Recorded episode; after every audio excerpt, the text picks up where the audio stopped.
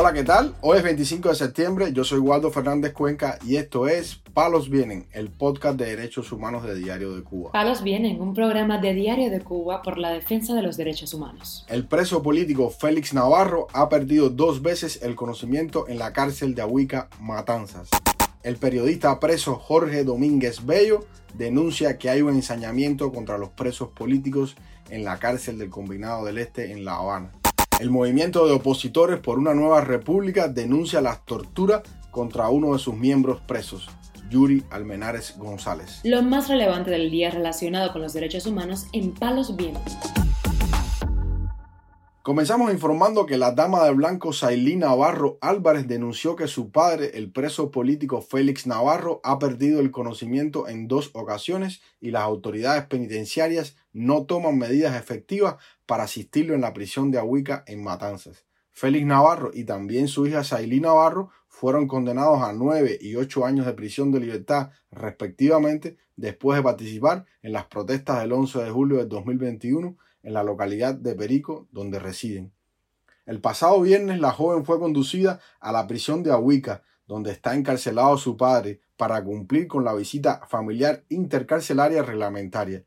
De ese encuentro, Navarro Álvarez refirió el empeoramiento de los signos de la diabetes que padece el preso político de 70 años de edad. Sobre el encuentro, la hija de este preso expresó al portal Martín Noticias. El día 31 de julio, en el horario de la medianoche, él se despertó en la enfermería del penal. Ya le habían puesto una inyección en vena y lo habían inyectado en la nalga. Aún así, la glicemia la tenía en dos le dieron un vaso de agua con azúcar y cuando le volvieron a hacer la glicemia, él no recuerda en cuánto fue que le dijeron que la tenía. Él regresó por sus propios pies a su cubículo. En su relato, Navarro Álvarez añadió que ahora, el 14 de septiembre, se volvió a repetir la misma escena. En el horario del recuento por la mañana, los presos fueron a despertarlo para que se incorporara al recuento y no dio de sí.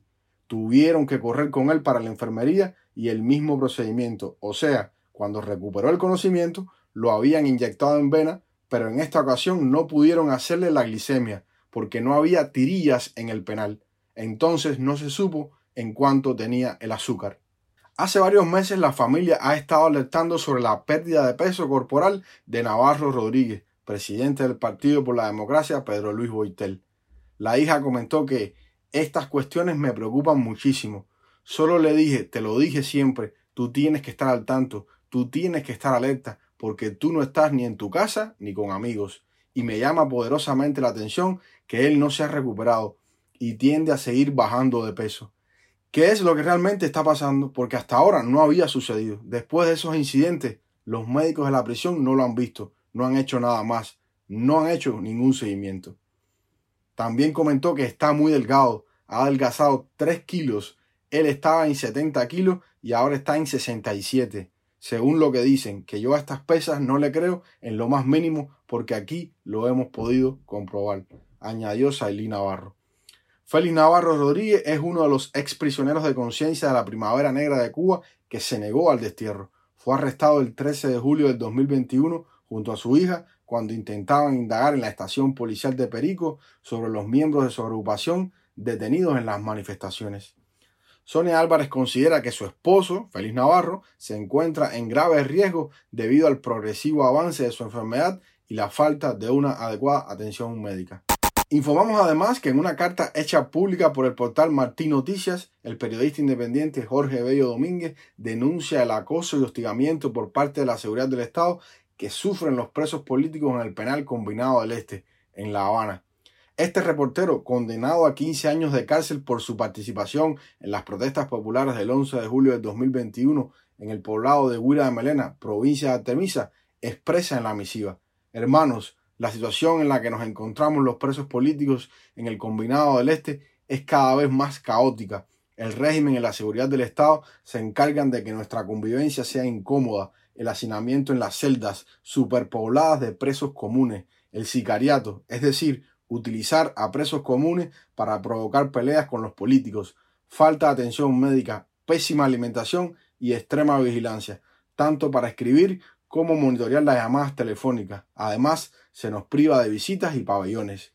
Esta denuncia fue recibida por su madre, Marta Domínguez, durante la visita familiar realizada este miércoles último, quien además denunció las malas condiciones de esa cárcel. Aquello allí da pena, una condición higiénica pésima y toda la represión allí es con los presos políticos. La cosa es constante, cortizan, cerdan, pero no enfrente. Por allí medicamentos no hay ninguno. Todo tengo que llevárselo yo de la calle. La alimentación es pésima. Problemas de diarrea también por la mala alimentación y alimentos en estado de descomposición, porque no es la primera vez. La insulina Jorge le hace falta, pero él tiene que estar buscando a reeducador para que le ponga la insulina. Si él no se lo recuerda, Jorge se queda sin insulina. A ellos no les importa nada. Y la presión le subió por una discusión que tuvo allí también con un guardia. Jorge Bello Domínguez fue condenado por los delitos de sabotaje con carácter continuado, robo con fuerza y desórdenes públicos en un juicio que tanto el reportero como su familia calificaron de amañado y con total falta de garantías. Palos viene. Para finalizar, informamos que el preso político Yuri Almenares González, miembro del movimiento de opositores por una nueva república, ha sido sometido a varios tipos de tortura en la prisión del Combinado al Este, según denunció este sábado José Díaz Silva en sus redes sociales, presidente de ese grupo opositor. Díaz Silva señala que Almenares González ha sido víctima de tratos crueles como estar en una celda de castigo en la que no le han proporcionado comida, ha sido esposada con las manos atrás y ha estado en un banco de concreto por más de 24 horas. Además, no le han dado derecho a coger sol ni a caminar. Este preso ha estado muchas horas tanto sin agua potable como sin acceso a agua para bañarse, provocándole daños a su organismo. Dice Díaz Silva que no especifica cuáles son esos daños. También José Díaz Silva denunció que el principal culpable de estas torturas es el teniente coronel Pedro, un miembro de la seguridad del Estado y represor dentro de la prisión del Combinado del Este en La Habana. El movimiento de opositores por una nueva república tiene en total siete presos políticos en distintas cárceles de Cuba entre ellos su vicepresidente Mario Alberto Hernández Leiva, preso desde febrero de este año y quien ha estado condenado en otras ocasiones.